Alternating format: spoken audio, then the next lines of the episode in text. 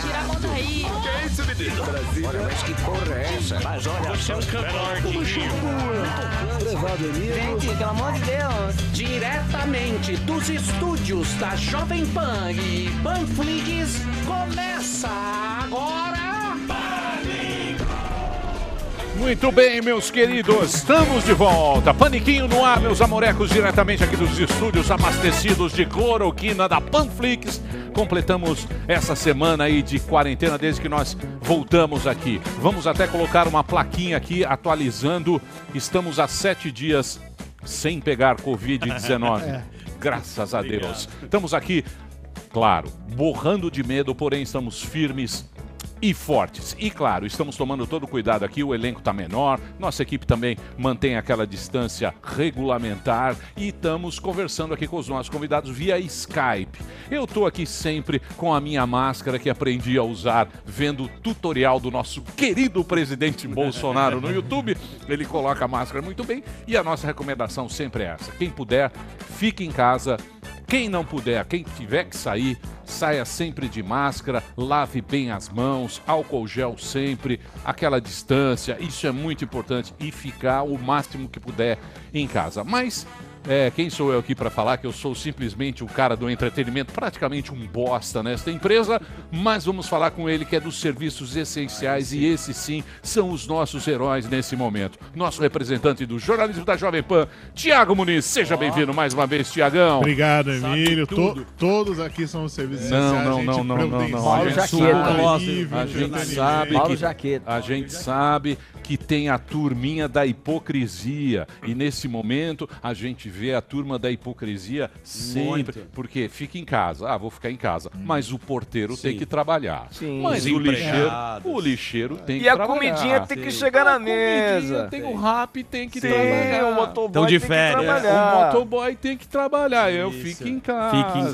Sim, né? com vinho. 12 funcionários. Isso. Funcionários. Funcionários, por favor, Escondidos. Fiquem na zona suja. Isso. não é? Tem a parte suja da casa. Fica no térreo. ficam lá, no, no É. A vida é assim, mas estamos aqui. Ela continua, né? Ela meu? tem que continuar. Tem que continuar. A gente está aqui para formar, prestar serviço, agradecendo sempre o espaço que o Pânico está abrindo para o jornalismo. Tiagão já. Oi? Oi? Ah, tá muito moderno. Você É. sempre traz. Despojado, já tá né? despojado, Não, tá meio é. Google Gloss. Mauro assim, Jaqueta. Ô, ô disso. parece que o, o Amazonas a situação tá complicada, né? Já há algum tempo, Emílio, a gente até ouviu o prefeito de Manaus, Arthur Virgílio Neto, no Jornal da Manhã de hoje. Ele. A, situação ela é complicada e ele diz que há um problema que outros estados estão ecoando da falta de interlocução, de não conseguir conversar direito com Brasília, com o governo federal. É por isso até que a gente está vivendo no Brasil essa situação muito particular, né? Muita gente sempre falou: ah, por que, que o Brasil não é como os Estados Unidos, onde os estados têm o maior poder de negociação própria, de agilidade? A situação está se forçando, está forçando os governadores e prefeitos a tentar trabalhar desse jeito. Só que em Manaus e no Amazonas a situação é muito. É, é- é pior até porque o Estado vive uma crise política nesse momento.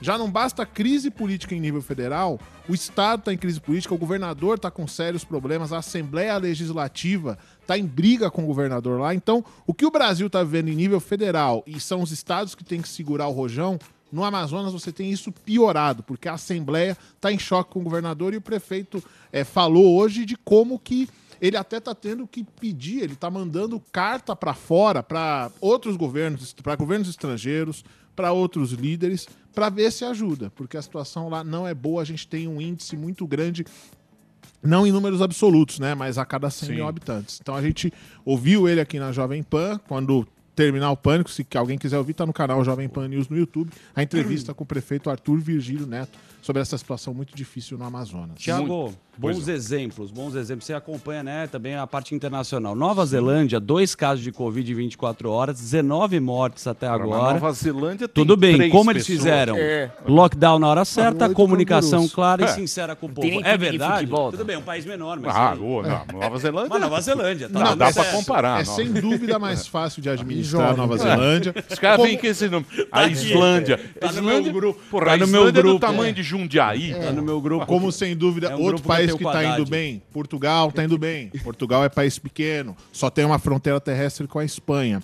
Mas eu acho que vale, acho que a gente até deve falar disso ao longo dos próximos dias em toda a programação da rádio, de olhar o exemplo da Argentina também.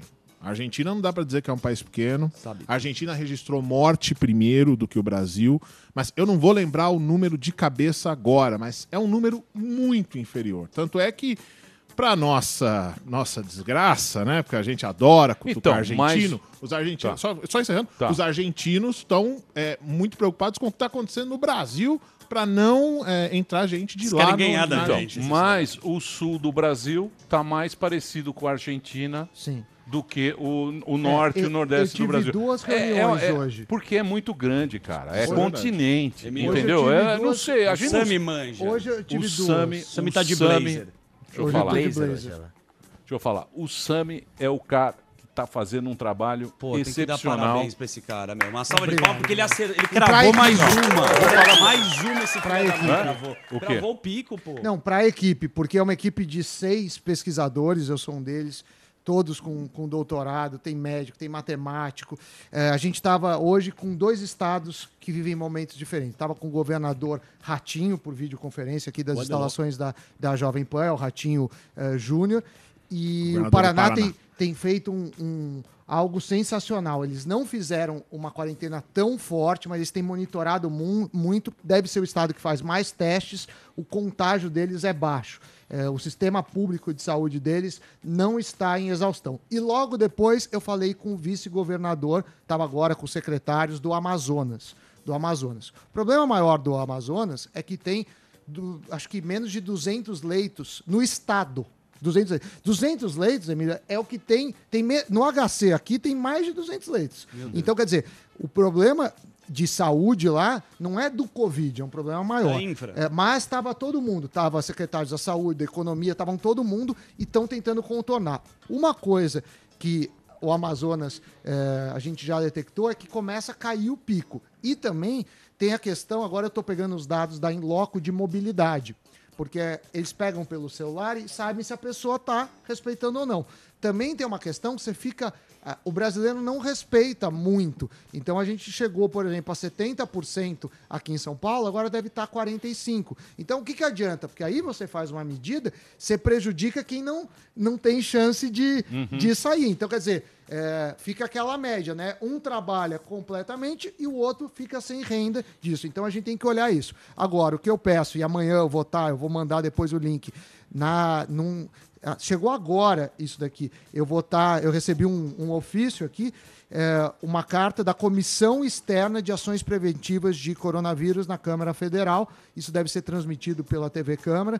Então vai estar o pessoal do Ministério da Saúde de vários outros estados, porque a gente descobriu que não tem modelo. A gente é o primeiro modelo que se faz para o Brasil. Porque você, acontece isso, você pega lá um modelo que funciona em outro país e põe para cá. Só que São Paulo é maior que vários países. Dimensões É, Totalmente aí, diferente, Amazonas é outro. São Paulo a gente está entrando no pico entre hoje e amanhã e deve sair em, em uma semana. No Amazonas o pico já foi. No Rio vai ser daqui uma semana. Então. Cada é, lugar tem uma É, você ficar um pico só não existe no Brasil. É, você pega a, a população. Qual é? São Paulo tem o quê? 10 milhões de habitantes? Não, não, 10 milhões é a cidade. É, metropolitana, de 40, 30. Então, você- 40, 30, Portugal 40 tem habitantes. 10 milhões. Portugal Não, inteiro, é- 10 é- milhões. Não, é claro que a gente tem que olhar esses exemplos com muita cautela, porque o Brasil são várias realidades. O que a gente não quer, por que, que en- enfatiza-se tanto a questão da quarentena de se preservar? Porque se o pico foi alcançado no Amazonas e se chegou com esse caos, a população do Amazonas é muito menor que São Paulo, por exemplo. A gente não quer que uma coisa dessa aconteça Ah, mas Paulo. o sistema uma de saúde é- é, muito diferente. É, não, é não, não, não dá diferente. para comparar. É como se fosse outro país, Amazonas, São Paulo. Agora, é, existe uma narrativa política, isso que, é, que, é- que, que acho que complica todos os estados, que aí governador, tem governador que está usando isso para se Benefício. promover, tem prefeito que está usando isso. Então, o que a gente pede, o nosso modelo está aberto para todo mundo. Se você é prefeito, governador, secretário, pode entrar em contato comigo pelo Twitter, pelas redes sociais. A gente está tentando fazer esse trabalho. Mas a gente não quer fazer uso político. Tem que usar dados, ciência. Sim. E a, e a outra coisa que o E Emílio ele não custa fala. nada. É uma- E ele está fazendo isso aí. Voluntário. é, voluntariamente ele está fazendo isso para o Ah, Brasil. A, a Parabéns, Gilson. Sami, pagou, muito legal. um pesquisador. Eu não pensei Eu não pensava que você fosse um A cara gente tão legal. achava assim. que você era tão bom Eu achava assim, você mas legal. agora Hã? surpreendeu. Não, mas, Ah, mas, o mas Emílio, o que vale é essas dicas que você está falando. Não é que o pico passou que o vírus vai embora. Não, vírus- Ele é letal, vai continuar, então a gente tem que aprender a conviver com esse novo mundo, enquanto não descobrirem uma, uma vacina e enquanto isso vai ser, pelo menos ao longo do ano. Escola, não sei se como vai voltar, porque escola é um monte de vetorzinho que se reúne, vai ter aula e aí espalha pro resto da comunidade. Tava pensando, como o Emílio falou, na conta matemática. Por que os caras falaram que a gente superou a China com mortes? Porém, na China, acho que o Han- os Ah, caras China. fecharam. Não, não, Tá, mas a você China... vai pegar o número de Na comunistas. Coreia do Sul. Não, é, então, o cara fechou o Han e não deixou passar pra nenhuma Vai pegar outra. o número do Por isso que é Xi sacanagem. É, dá. acreditar no Xi Jinping. Então, É. exatamente. Não dá pra comparar a gente A- com a a- China justamente por isso, que o Han os caras isolaram. o cara lá né? não morreu, lá o médico que falou É, que ia ser então. É, morreu ou foi morto, né? China. A China. Mas você não acha que é uma comparação que é inválida também? Não, é engraçado você falar do número o que da tem que China. ser feito é o foi colocado. Essa é a treta com o Bolsonaro. Eu tô China. falando Não. foi sacanagem. E o Kim Jong-un? aí. Kim Jong-un tá É, aí. então. É. Voando. Tá morto? É um Voltou. morto muito Ele louco. voltou, ele vai. Eu acho que, louco. independentemente dos números, a China vai fazer uma prova de fogo é, muito em breve. Vai reunir os 3 mil deputados do único partido que tem lá, né? O Partido Comunista Chinês. Sim. Vai reunir todos eles lá na Câmara, na Assembleia do Povo. E vamos ver se realmente se o vírus passou, vai dar pra fazer essa reunião. Aqui, é, como você bem gosta de dizer, né, Emílio? O pessoal tá com aquilo na mão. O pessoal do Senado faz por videoconferência, Câmara com videoconferência. Aliás, a gente vai ter que ver como vai ser a realidade política no futuro, porque tudo isso que tá- a gente fazia de reunir o pessoal, aparentemente, talvez até o nosso. A gente pode consultar o nosso Zé Maria Trindade, aparentemente, tá funcionando. Como que vai ser o mundo depois do corona? É, Essas coisas de comportamento. reunião, Haja comportamento. Mas o negócio é o Muito bem. seguinte. Mas já que vocês falaram em política, nós temos aqui, você sabe que o Brasil não é para amadores. Aguenta aí um pouquinho, Tiago, que você vai participar aqui da mesa também. À vontade. Enquanto todo mundo, os outros países estão no destaque, né? O Covid-19, aqui a gente sempre tem uma novidade na política competindo e compete bem. Uhum. Vocês sabem que o, o- o Alexandre Moraes, o careca, Sim, o ministro Bela do STF, Careca. Bela Careca, ele suspendeu a nomeação do Ramagem. Ramagem para a diretoria-geral da, da. Polícia Federal. E é lógico que nós vamos com ele. Agora. Ah, o cara tem os bastidores. Por favor, ele tá você lá poderia dentro. anunciar, Zuzu? Olha, Queridos, com, com muito orgulho, eu chamo José Maria Trindade, direto de Brasília. Alô, José Maria Trindade. Salve! Olha, é, foi uma decisão aqui que surpreendeu. Não é a primeira vez, já existem é, é, casos anteriores, por exemplo, o ex-presidente Lula, né, que foi nomeado ministro-chefe da Casa Civil por Dilma e não tomou posse, e também Cristiane Brasil, aquela que foi sem nunca ter sido. Ela foi nomeada ministra do Trabalho, filha do Roberto Jefferson Isso. e não conseguiu tomar posse. Não tomou posse porque uma liminar no Supremo.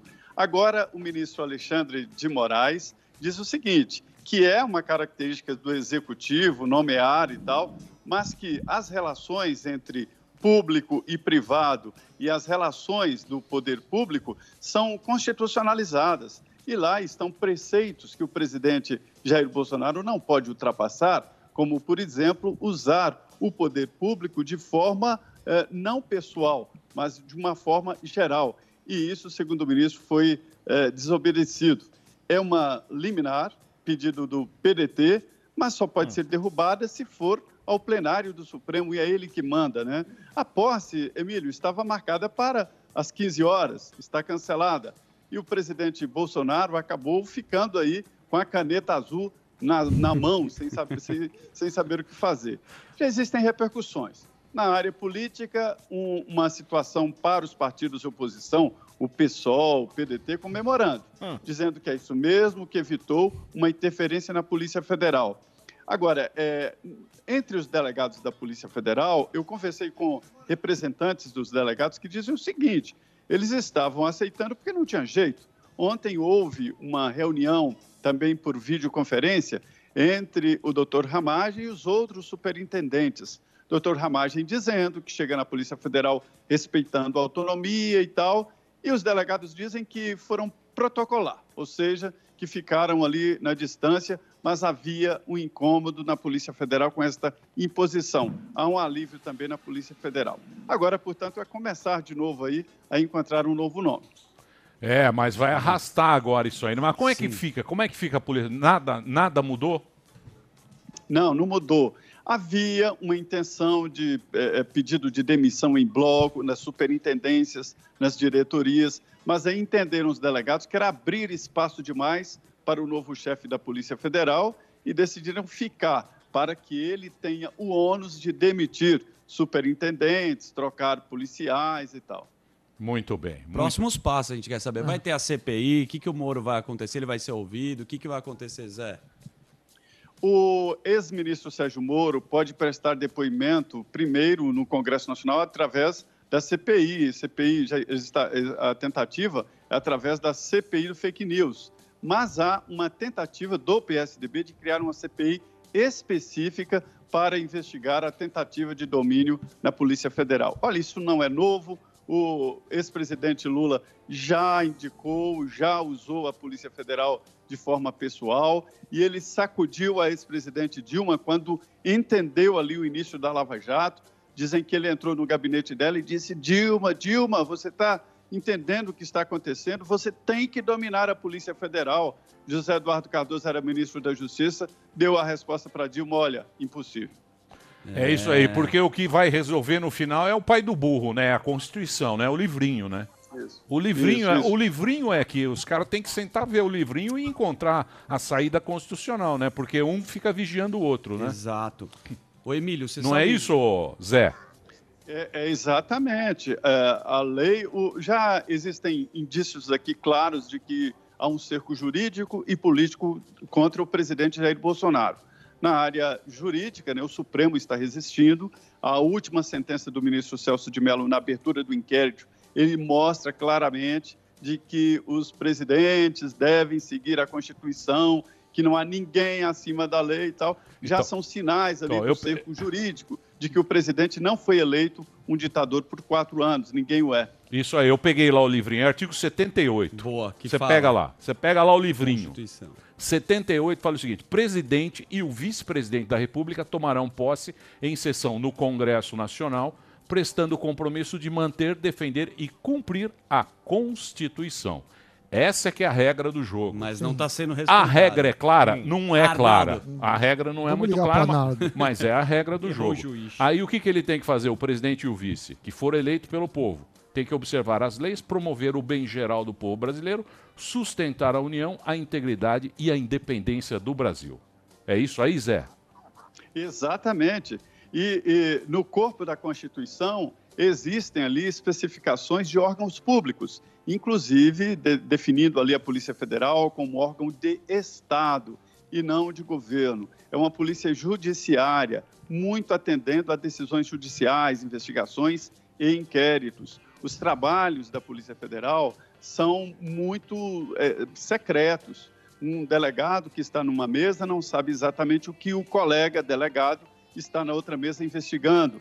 Agentes da Polícia Federal são convocados para operação e eles não sabem exata, exatamente onde vão e qual será a operação. Muitas vezes eles tomam conhecimento da operação no avião, quando estão indo para um estado que eles nem sabem qual é o estado. E mesmo assim, há uma compartimentação uma, uma, divisão em compartimentos, vamos dizer assim. Boa, Zé. Do, você, do, do, você é craque. tem todas ah, é as informações. você viu? Fã. Você viu que Você vê que ele dá, meu, vai é pra lá, vai Ô, Zé, me fala uma coisa. Agora, por exemplo, a gente fala muito em impeachment, né? O impeachment é um ato público, é um ato político, né? É o político que tira o presidente, né? baseado em alguma coisa, algum crime que ele tenha cometido durante a, a, a, o momento que ele está lá. Não é isso, né? Quem decide Exatamente. o impeachment são os políticos. É, eu entendo que um impeachment é uma concertação, ou seja, passa pelo apoio público, o apoio político e uma desculpa, vamos dizer assim, ou seja, um ato de, de, de que houve ali uma desconfiança de, de um crime ou, ou de uma, uh, uma irregularidade. É, mas esse não é o momento. O presidente da Câmara, ele tem a competência, que eu desconfio que não, mas enfim, ele tem a competência de abrir ou não o processo de impeachment. Se ele decidir a favor ou contra, o assunto vai para o plenário. Hum. E o que, que o Rodrigo Maia está fazendo? Não está decidindo, ele não despacha. Já são 29 pedidos de impeachment contra o presidente Jair Bolsonaro. Mas a decisão atual é de aguardar este julgamento no, no Supremo, ou seja, justiça. Muito bem, obrigado, viu? Mas- mas Oi, tem um- vocês tem têm um- perguntas? Não, muito. não, tem uma curiosidade que o Zuckerman deve ter notado. Se você olhar o Zé Maria, hoje ele está com duas violas. Ah, atrás. sim, é nosso Eric Então, Clapton. Estão perguntando aqui se seria o- a dupla sertaneja Pibinho e Dolão. e aí, pela altura do Zé Maria, eu acho que ele é o Dolão.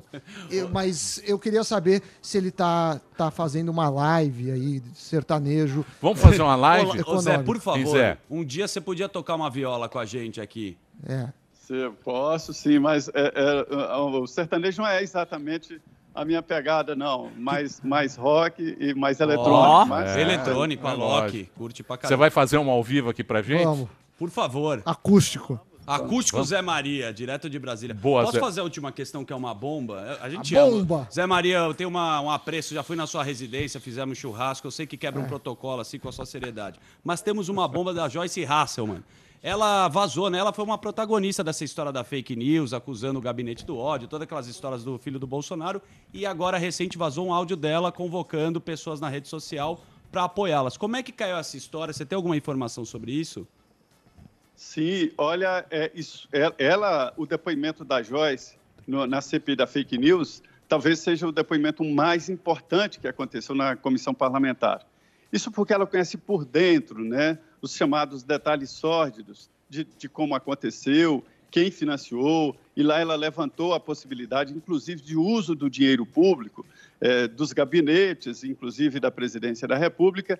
Ela detém informações importantes e conhece muito aí eh, os meandros desse processo. Foi ela que alertou o presidente da Câmara, deputado Rodrigo Maia, de que ele estava sendo atacado pelo grupo do presidente Jair Bolsonaro, que gerou aquela primeira crise entre o presidente da Câmara e o presidente do Senado.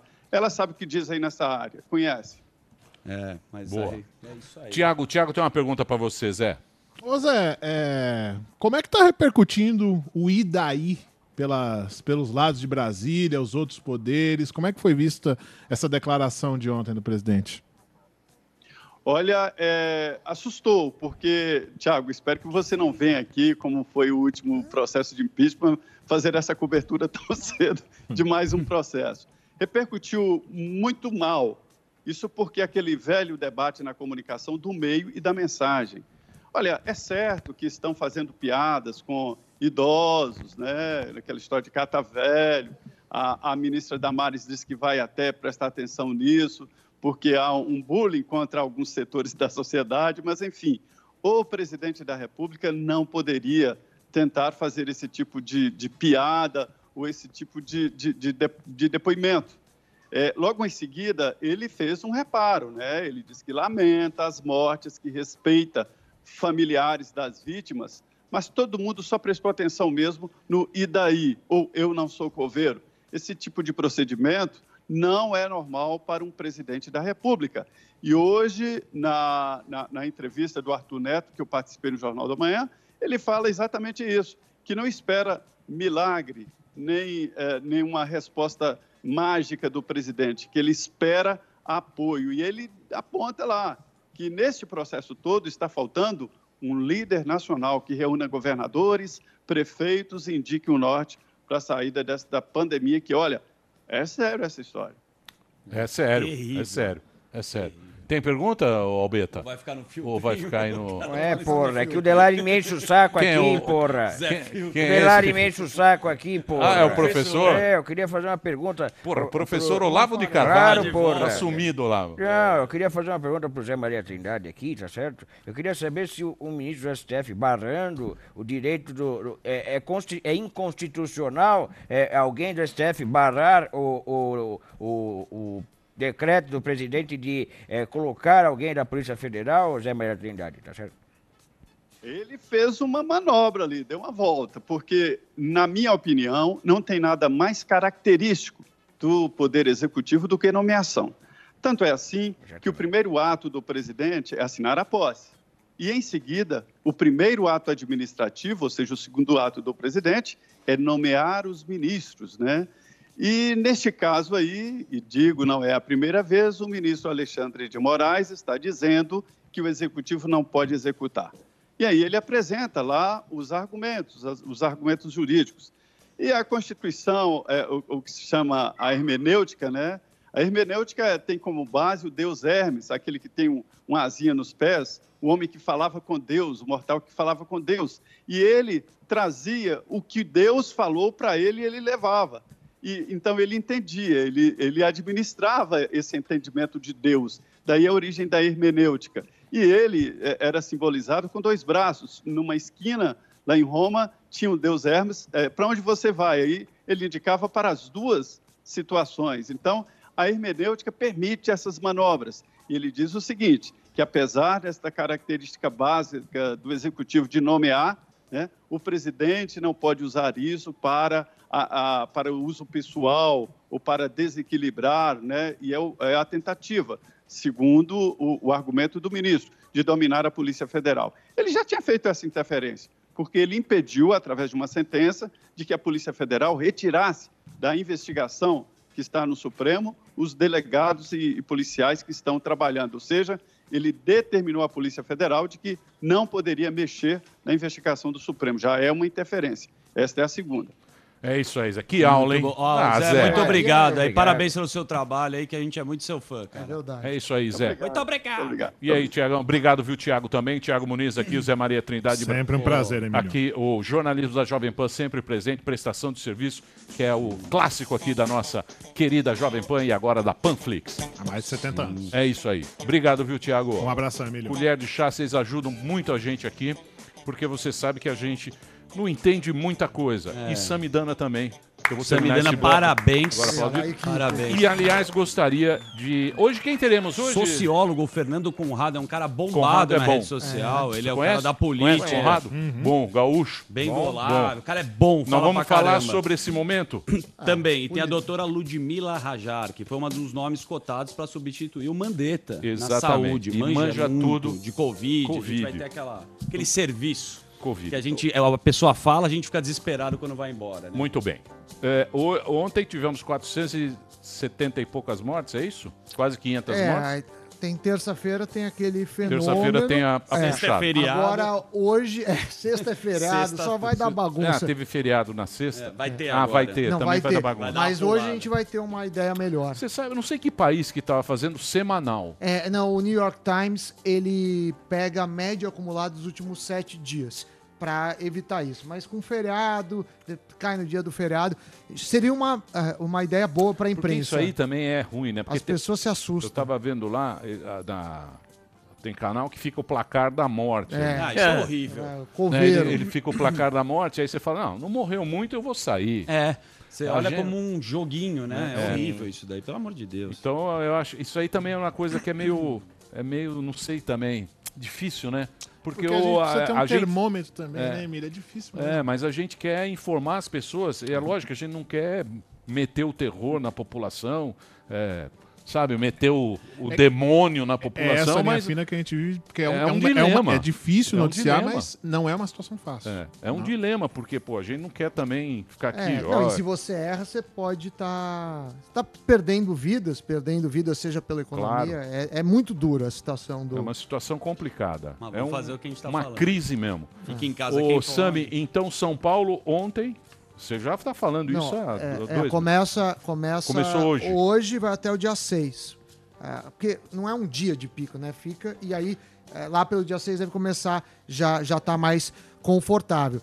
Mas lembrando que não é para afrouxar as medidas de segurança, nem, nem o que está sendo feito. Se afrouxar, o bicho pega. É. E quer dizer, e esse pico não quer dizer que vai acabar. É, isso é o mais E- importante. E, e em Isso. linha que você está falando, Emílio, ontem foi um dos índices mais baixos do isolamento no estado de São Paulo. 48%, segundo o monitoramento que eles fazem com celulares. É um índice, acho que é um dos mais, talvez o mais baixo da registrado desde o começo. É, então tá a afrouxando. em. Tá afrouxando. Bom, se puder, fique em casa. Vamos segurar a bucha aí. Vamos pro break? Então Vamos vamos, vamos pro break. Daqui a pouquinho a gente volta aqui na Panflix.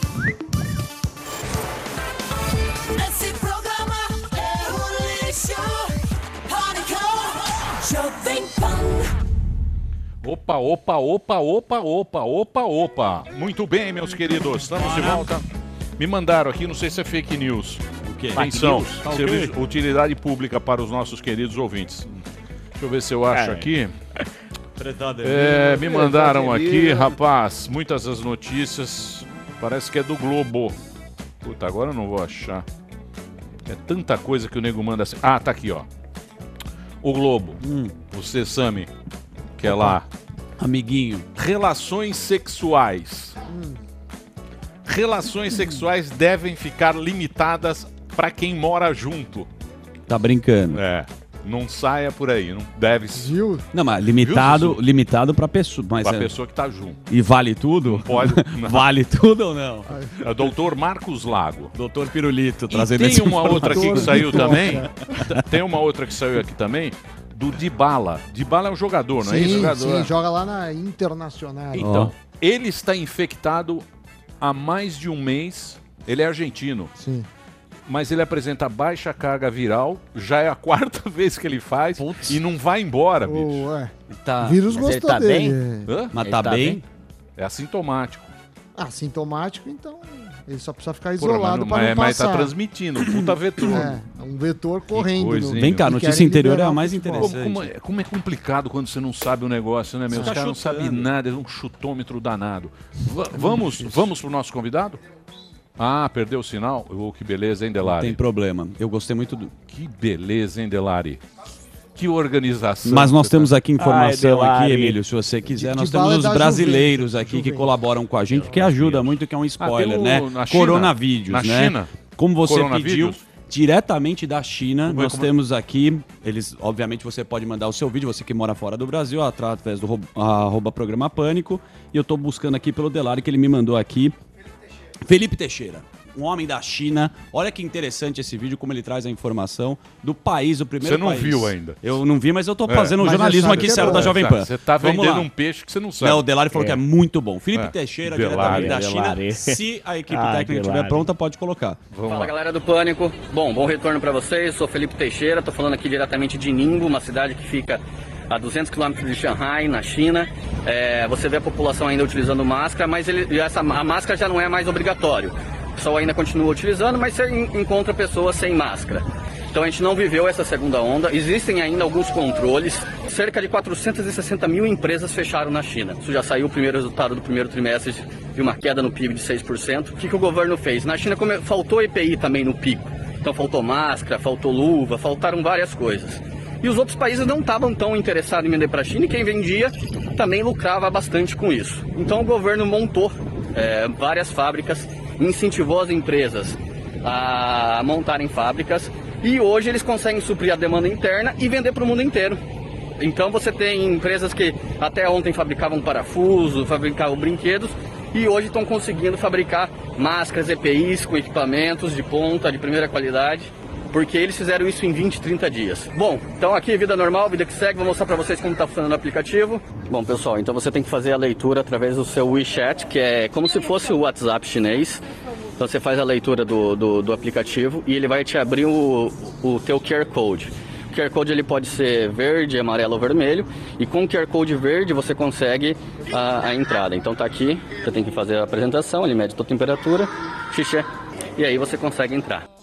Sensacional. É, Só sensacional. fazendo adendo, Felipe, muito Sensacional obrigado. nada. Felipe Teixeira. Não, sensacional a reportagem É, aqui. é sensacional. Esse Você- aplicativo, esse- essa rede social que ele mostrou é bem É, interessante, sensacional. Emílio, porque se tiver vermelho você tá com o coronavírus, mas é co- como se fosse um Instagram que te É. denuncia É, e bom, o governo é como se fosse- vai lá e é- conta é- tudo. é como se Eu fosse achei o a matéria Instagram, muito pô. boa, parabéns pela produção do Delário, um beijo pra Paulinho que tá assistindo a gente É. aqui, mas como o nosso entretenimento Você acha é bom dinâmico, isso, esse controle? você acha bom o Instagram do governo? É, é, Não é que eu acho bom, eu achei boa a matéria que o cara trouxe pra gente. É o boa, ouvinte aí foi nosso boa, trouxe é. a informação. Esse Saiu é o bem. medo, né? O medo desse negócio aí, esse, o medo de- dessa, que esse, esse, esse, esse terror que a gente viveu é a gente ser cada vez mais controlado. Exatamente. Sim. Né? Exatamente. Porque se você pensar bem, Sami, nós tivemos o Bin Laden. Bin Certo. Laden. O Bin Laden foi um momento de terror Total.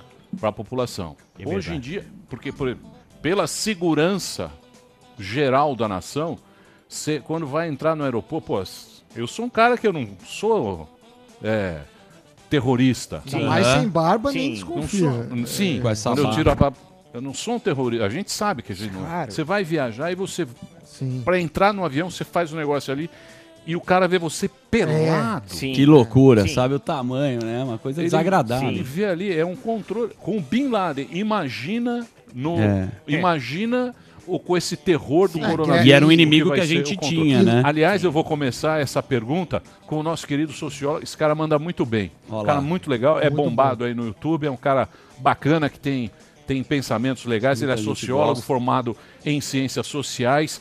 E ele vai conversar com a gente agora. A primeira pergunta que eu vou fazer é exatamente isso para o Fernando Conrado, que está aqui com a gente. Como é que ele acha que vai ser o mundo se a gente vai ser mais controlado ainda do que a gente é? Tudo bem, ô, ô Conrado? Como é que tá, Emílio? Tudo bem? Tudo Deixa bacana. Obrigado aí, Botar você minha dá- câmera pro lado aqui, que eu tô meio cortado aí pra Não, vocês. não, né? você Vou tá lindo. Só. Bonito. Você tá Tô lindo. bonito? Tá, o que É. interessa é eu tá bonito. Tá depois do banho. Como é que vai ser o mundo? O controle. O mundo. a gen- o, controle vai ficar cada vez maior, né, Emílio? Mas, um- mas um mas uma grande.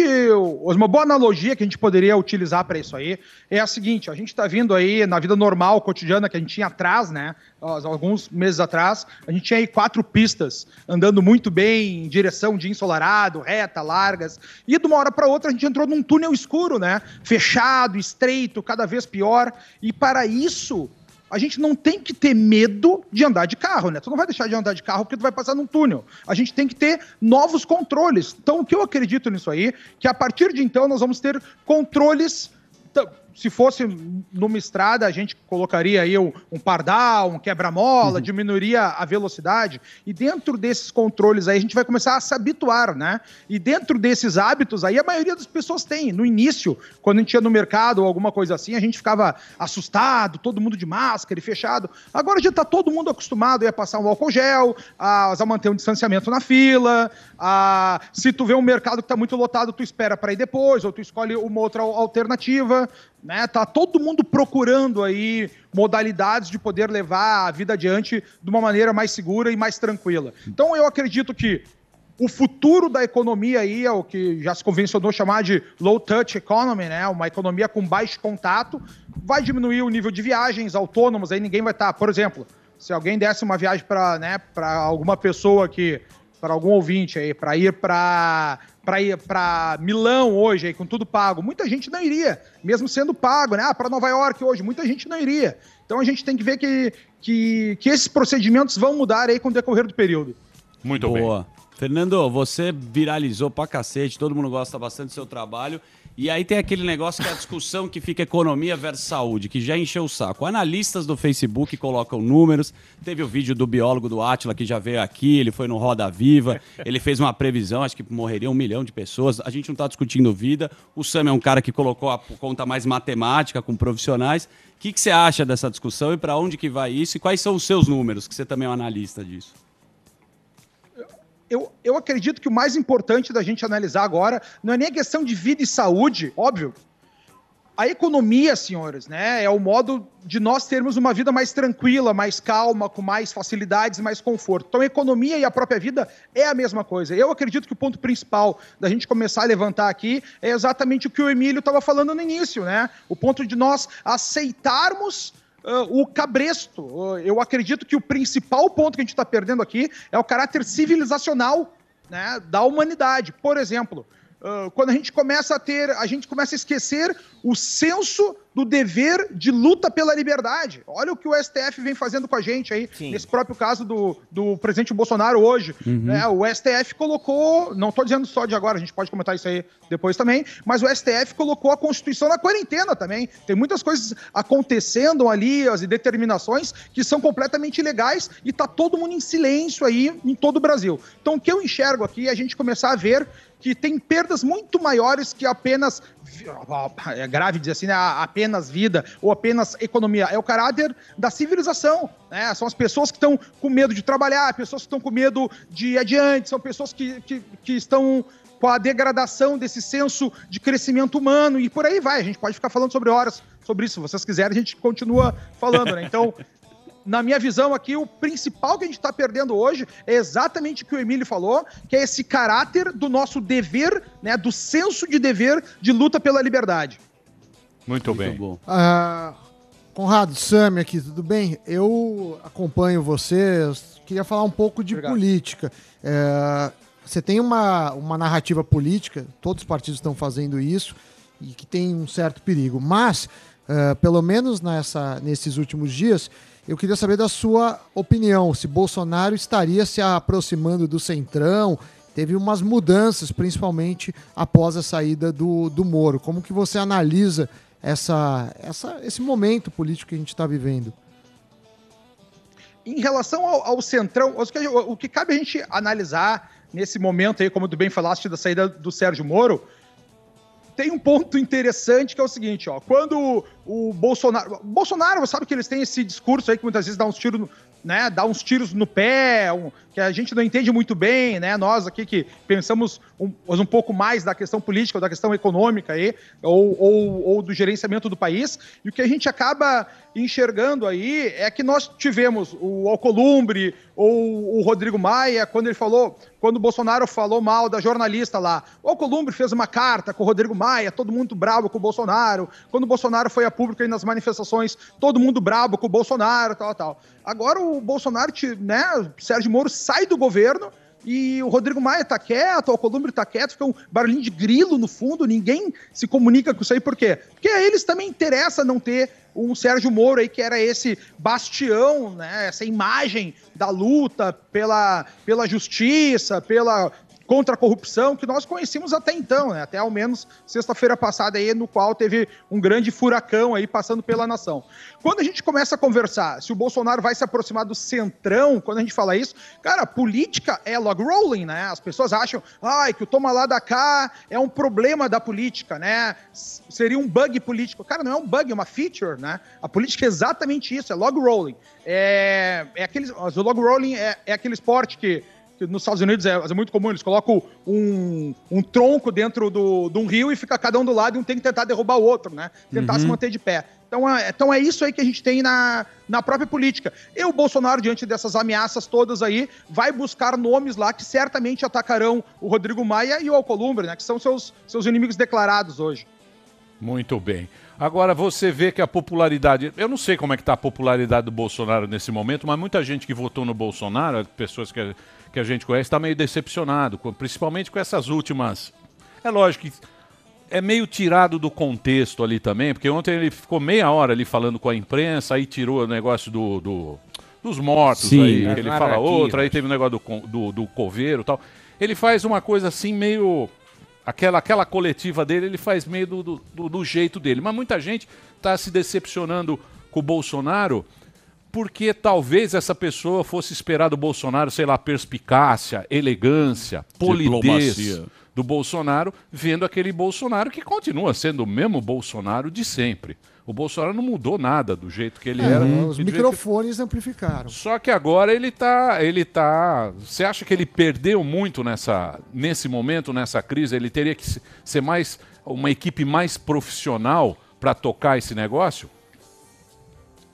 Tu tá falando em relação à a, a, a política ou à Covid? Eu tô falando, pra eu tô falando, eu tô falando em relação à opinião pública, a, a, a essa, essa- essas entrevistas que ele faz ali, ali naquele Mas o cercadinho. Bolsonaro, mas o Bolsonaro já, já deixou claro, acho que foi numa entrevista com o Ratinho aí, eu me lembro quando começou essa questão da Covid, até assisti ela toda, e o Bolsonaro deixou claro, ah, eu tenho meus, os meus assessores, só que eu simplesmente não ouço eles, porque eu, a população votou em mim por eu ser desse jeito, e eu vou continuar sendo assim. Então ele tem os assessores, acredito que ele tem pessoas muito bem preparadas lá, e ele simplesmente não os ouve e segue falando do jeito dele. Isso aí tem uma entrevista do, né, só procurar no, no YouTube aí, talvez tenha mais informações. Então, na minha visão, se ele deveria procurar gente melhor, talvez ele já tenha essas pessoas melhores ao lado dele, ele simplesmente não dá ouvidos. Ô Conrado, as acusações foram bem graves do Moro, né? O que, que você acha dessas acusações? Você acha que vai pra qual rumo isso daí? Todo mundo. Querem não tem bola de cristal, mas você acha que derruba o Bolsonaro? E o que, que você achou da interferência dele com a Polícia Federal? Ah, tudo isso junto, assim? Então um Tudo, eu você não- pra- pouquinhos, né? No pique. No pique. Tá, não tem problema nenhum. O que a gente tem que enxergar aqui é que nessa situação aí, como vocês estavam falando aí de um, né, de, do Bolsonaro perder, o Bolsonaro perde, o Sérgio Moro perde, o Brasil perde, nós perdemos. Só quem ganha são os inimigos da nação, né? São o, o, a- o coletivismo e é o establishment, que são o quê?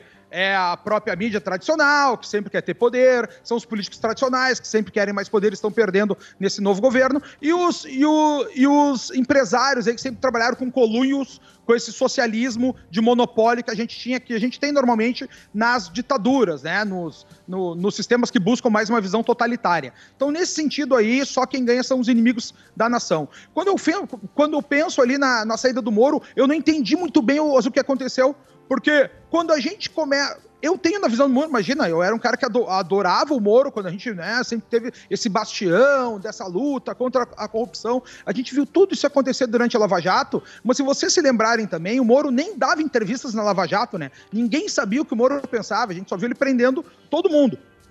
E aí eu não entendo essa saída do Moro do, do poder desse jeito, tá? E por que, que eu não entendo desse jeito? Porque de duas uma. Ou ele tem provas que podem colocar o Bolsonaro na cadeia, e eu sei, né, que para o presidente não pode ser. Eu, eu sou advogado, eu fui advogado 12 anos, né? Então a, a gente sabe que o, pela Constituição o, o presidente não pode ser preso em flagrante.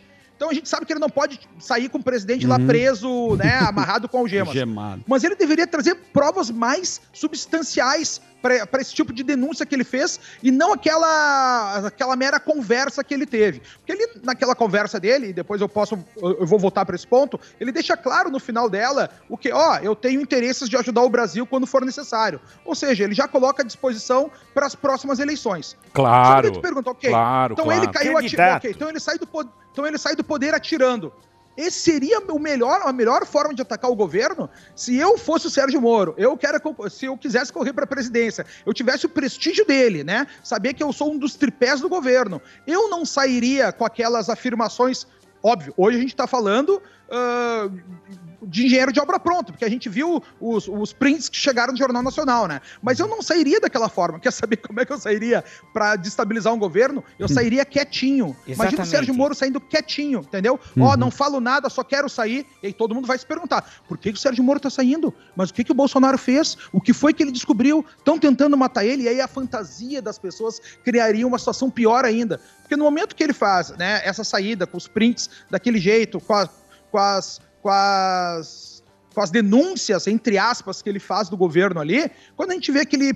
Pô, o que, que adianta tu fazer uma denúncia daquelas e chegar pra Rede Globo de noite dizendo, ó, vocês querem meus prints aí pra colocar, pra vocês verem? Um subprints ainda, né? Porque não, não se comprava nada. Imagina se ele sai quieto, se ele faz, se ele né, não fala nada pra ninguém, sai ele desesperado, deixa a fantasia das pessoas crescerem e no final da noite ele coloca aquele print com a Carla Zambelli dizendo, ó, prezada, não estou à venda. Pá! Quebrava o governo do Bolsonaro, né? Por isso que eu não entendo o que foi que o Sérgio Moro fez ah, nessa situação dele. Não, né? Porque 22 anos sendo juiz, tu não pode sair desse jeito. Ou tu prende o presidente e tu tem informações robustas, porque por outro lado, a gente tem uma denunciação ah, caluniosa do, do Sérgio Moro nesse caso. E o pior, se ele sabe de alguma coisa e ele não agiu, ele prevaricou, né? Ele, enquanto agente público, ele não agiu quando deveria agir. Isso aí pode acarretar problema deles agora que ele nesse momento que ele é um cidadão comum, não é mais juiz de- não é mais um juiz de direito, ele pode ter um problema ali na frente. Muito Não, bem, eu preciso fazer um break. Muito bom. Então nós vamos fazer. eh, Podemos fazer. Quero eh, complementar depois. tu falar. Não, então, eu vou fazer um break de dois minutinhos aí. E, aliás, vou aproveitar esse momento agora que estamos falando do, do grande divórcio, que é a música que o Reginaldo arrumou. Ah, sim. Que é o divórcio, que é uma, ah, uma coisa muito Você que vive esse drama E a gente casa. vai pra, po- po- Pode voltar, Reginaldo, para a gente tocar inteirinho aqui, para a gente sentir o momento de dor que muita Ah, gente está sentindo. Em casa na parece um- quarentena, é, essa parece essa- separação. quem foi corno de quem. É. Isso. né? É uma música de corno. Isso. né? É um momento Quem de corno. chifrou E quem? daqui a pouquinho a gente volta com o Fernando Conrado no YouTube, é youtube.com/barra Fernando Conrado. A gente volta já já. Por favor, Reginaldo, vamos ouvir essa música com atenção para os nossos sentimentos se aflorarem aqui na, na, na, na Panflix. Por favor, pode rodar. Eu, pessoalmente, tive o primeiro contato com o senhor Sérgio Moro no dia 30 de março de 2017, no aeroporto de Brasília, onde ele estava parado numa lanchonete, e eu fui cumprimentar. Ele praticamente me ignorou. Você me vira a cabeça, me tira do sério, dando descrédito à minha pessoa. destrói os planos que um dia eu fiz pra mim. Confesso que fiquei triste, porque ele era um ídolo para mim. Eu era apenas um deputado, Eu sempre vou e volto pros teus braços. torci muito para dar certo. Muito. Você não me quer de verdade. Não vou dizer que chorei porque estaria mentindo. Mas fiquei muito triste. Porque você não vai embora de vez. Não foi fácil conseguir a exoneração dessa pessoa, porque o tempo todo você me deu carta branca. No dia de ontem, eu conversei com o senhor Sérgio Moro. Só eu e ele. Como na maioria das vezes nossas conversas.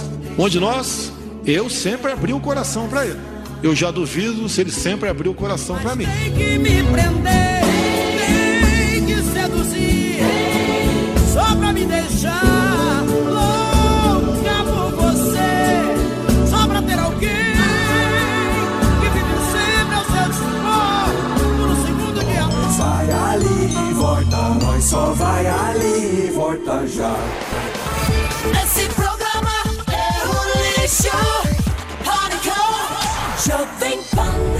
Muito bem, meus amores, estamos de volta aqui na programação do Pânico para você em todo o Brasil, aí pela Panflix também. É o programa de hoje. Estamos conversando com o Fernando Conrado. Fernando Conrado é um gaúcho, ele tem um canal no YouTube muito acessado, bomba no YouTube, e ele tem as posições dele. É um cara que tem um papo muito legal. A gente está batendo um papo com ele com esse momento que a gente está vivendo de pandemia, de política tal.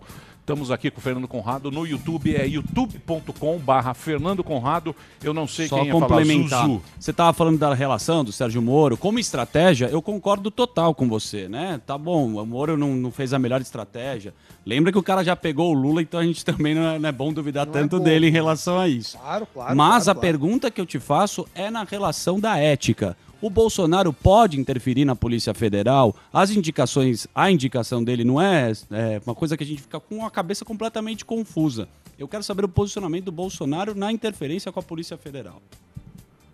Mas, mas isso é uma coisa óbvia, né? É claro que ele pode. Olha só, uma coisa que a gente tem que entender aqui, tá? A gente quer autonomia da Polícia Federal em que termos? Na, na, na autonomia técnica. Né? Tu não quer, por exemplo, como o Zé Maria falou ali, ah, que as pessoas saibam antes quais vão ser as perseguições, que as pessoas saibam quais são as, as testemunhas que serão investigadas, que as pessoas saibam antes ah, como é que deve ser feito o inquérito ou não. Não, isso aí ninguém questiona. Agora, ninguém quer autonomia da Polícia Federal. Como é que tu vai querer autonomia de uma polícia que vai te prender, que vai fazer o que quiser e não vai responder a ninguém? Nenhum cidadão que defende a liberdade pode querer autonomia da Polícia Federal. Em Isso- geral, ampla, geral e restrita, como os delegados pedem. E quando ele falou e citou que a Dilma, ou se fosse, se ele fizesse esse exemplo, você ia achar que seria correto? Esse é o ponto também. Lógico que a gente não, quer. Não, mas olha, mas- mas- tá, mas claro, mas olha só, quando a gente fala agora aqui no diretor-geral da Polícia Federal, essa, esse cargo que tu tá trazendo ali é um cargo de gestão. O cara não tem nem que ser policial, ele pode ser médico. Pode ser qualquer pessoa que conheça. Melhor que seja um policial que saiba, né? Quem tenha, que tenha o, o- o apoio, o conhecimento de todo mundo. Tanto que pela escolha que ele fez foi o, o presidente da BIM. Então ele pega o diretor da BIM e coloca na Polícia Federal. E é uma escolha do presidente botar alguém que esteja ali para que a gente possa dar. ah, cami- E a gente sabe que a Polícia Federal é um órgão de Estado, não é um órgão de governo. Mas que ele possa dar caminhos, dizer, olha só, vamos agora né, dar uma, uma visão para o crime organizado, vamos dar uma visão para a corrupção e poder dar um- uma linha geral. Mas isso aí não tem interferência nenhuma na parte técnica. Isso a gente tem que deixar claro. A autonomia técnica da Polícia Federal nunca foi afetada. Nunca foi afetada. E a gente não quer uma autonomia ampla, geral e restrita da polícia, porque todos nós queremos ter para quem reclamar se a polícia abusar de nós. É, São Sim, dois aí, lados, né? né? Conrado, Complicado. Temos aqui o prof- professor fazer- Lavo. Eu gostaria de fazer uma pergunta para o senhor, que estão falando, é, é, não, porque vai colocar um amigo é, no cargo, mas porra, vai colocar um inimigo? Não, mas. E faz sentido o que o professor Olavo diz, né? Na realidade, tu tem que escolher as pessoas da gestão. Faz... Tanto, olha só, Ora. senhores, pela Constituição, esse é um papel exclusivo do presidente da República. Só ele pode nomear esse cargo, porque de tão importante que ele é e, e porque ele tem que estar afiado exatamente com o presidente da República. É por isso que a Constituição determina, ó, o cargo, diretor-geral da Polícia Federal. Quem é que vai determinar?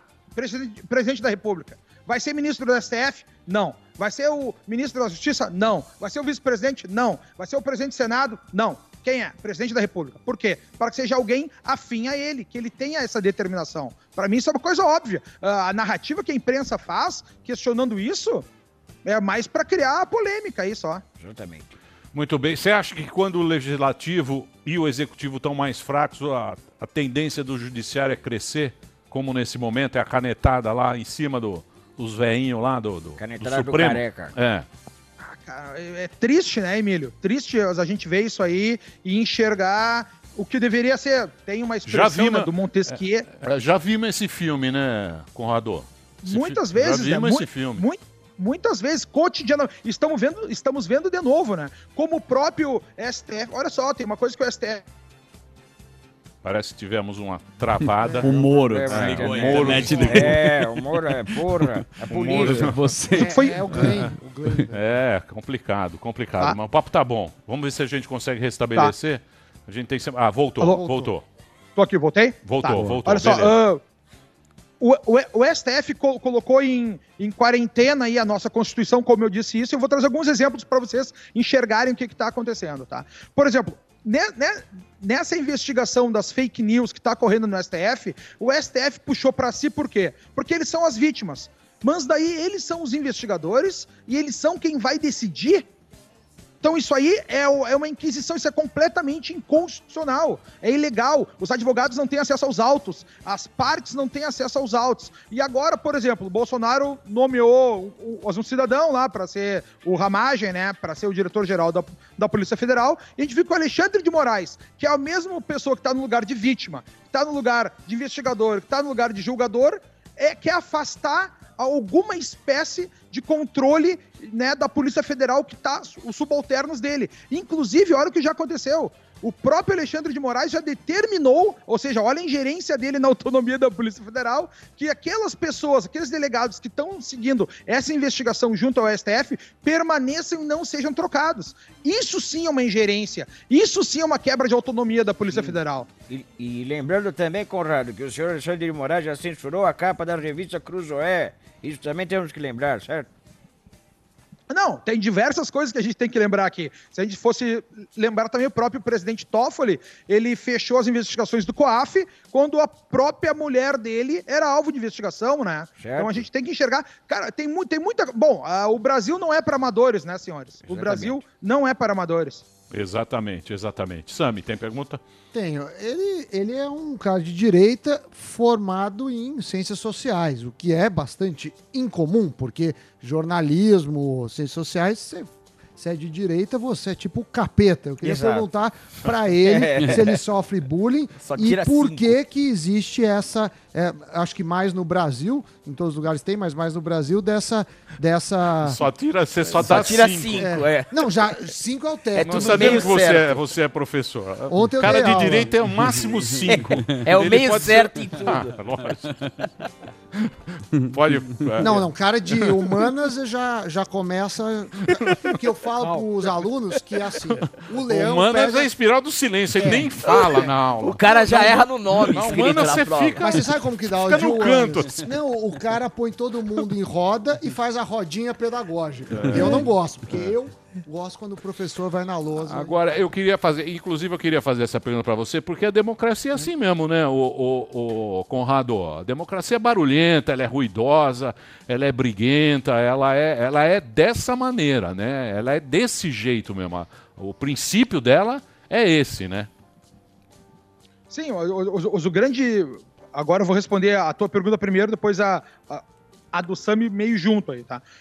A política é isso, né? Só, a gente só vai mudar o Brasil. gente- eu me lembro, cara, no tempo da faculdade, imagina, eu entrei na faculdade, tinha 17 anos, eu tinha um Escort XR3 87. E tinha um adesivo no meu Escort XR3 que dizia assim: ó, quero mudar o Brasil, discuta política. Olha que legal a gente ver esse momento hoje, todo mundo discutindo política o tempo todo, né? Porque se tu não discutir política, tu vai ser mandado por quem discute política, né? Então a gente tem que gostar ah, dessa coisa toda. E aí, Sami, eu durante a faculdade, eu sou formado em. Eu, eu, eu com 22 anos já tinha lá duas faculdades, já era formado em ciências sociais, mas em fazer antropologia e ciências políticas, e era formado em direito, fui advogado há 12 anos, já estava no pós-graduação. E só que eu não era de direita, Sami, eu era de esquerda, cara. E eu não sabia como é que a vida funcionava até então. Né? Todo mundo, por que que tá? Não existia nenhuma direita no Brasil até hoje. A gente só tem nesse polo aqui, né, a Lava Jato em si que luta contra o PT e o Bolsonaro. De resto, a gente não tem ninguém nesse polo da direita. A primeira pessoa que apareceu foi Bolsonaro, que foi por isso até mesmo que venceu, porque, olha só, vamos lembrar, nas eleições de 2018, ninguém atacou o PT diretamente. Todo o único que atacou o PT foi o Bolsonaro. O resto ficava votando no Bolsonaro, lá, atirando no Bolsonaro e atirando no Lula. Ninguém se colocou aqui. E o povo queria o Lula na cadeia. Tanto que o percentual de vitória de votos do Bolsonaro é a mesma proporção do pessoal que queria na pesquisa que o Lula permanecesse preso. Então era uma coisa óbvia que ele fosse ganhar. Tanto que eu acho que fui no cara que acertei as previsões. Boa. Mas então, cara, eu era de esquerda na, na faculdade, Sami. Acontece, Só fui, casaca. Legal, é. problema. Então você não sofreu tanto, porque senão ia sofrer um bullying lá. que- Cara, só quando fui trabalhar no mercado financeiro, daí me Ah, chamaram pra isso. trabalhar. Ah. Eu trabalhava numa asset.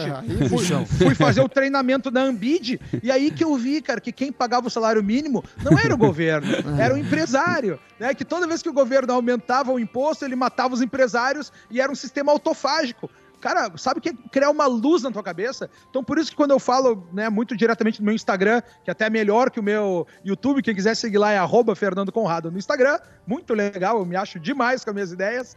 E, então, o que, que eu faço lá? Eu sei que eu tô falando para esses dois públicos, entendeu? E eu sei como é que o esquerdista pensa, porque eu já fui um esquerdista também. E hoje eu me, ah, eu me, eu me considero muito mais um conservador porque o que, que o conservador quer? Para a gente voltar também para a pergunta do Emílio lá do início. É a defesa da vida, da liberdade, da, da liberdade, da propriedade privada, da livre iniciativa e do Estado de Direito. É Esse tem que ser o balizamento da gente contar para o país. Quem lutar contra isso aqui são os inimigos da nação. E aí, ao meu ver, são meus inimigos também. E aí, no momento aqui, o Bolsonaro é o único cara que eu vejo que luta contra né, ah, esses grandes inimigos da nação aí. Por isso que, no momento aí, eu continuo coadunando com, com o Bolsonaro. Conrado, você sabe que o pessoal de extrema esquerda é uma doença, já tem estudo sobre isso. Sim. Que tem um remédio, Emílio, que é ganhar dinheiro. Boleto. O cara ganha dinheiro, acaba esse negócio de. Não, e o, o Darf. É o Darf boleto. faz É você virar Cara, um belo boleto. acaba- É. Quando, quando começa a chegar conta e boleto, você começa a pensar diferente. Mas eu queria colocar.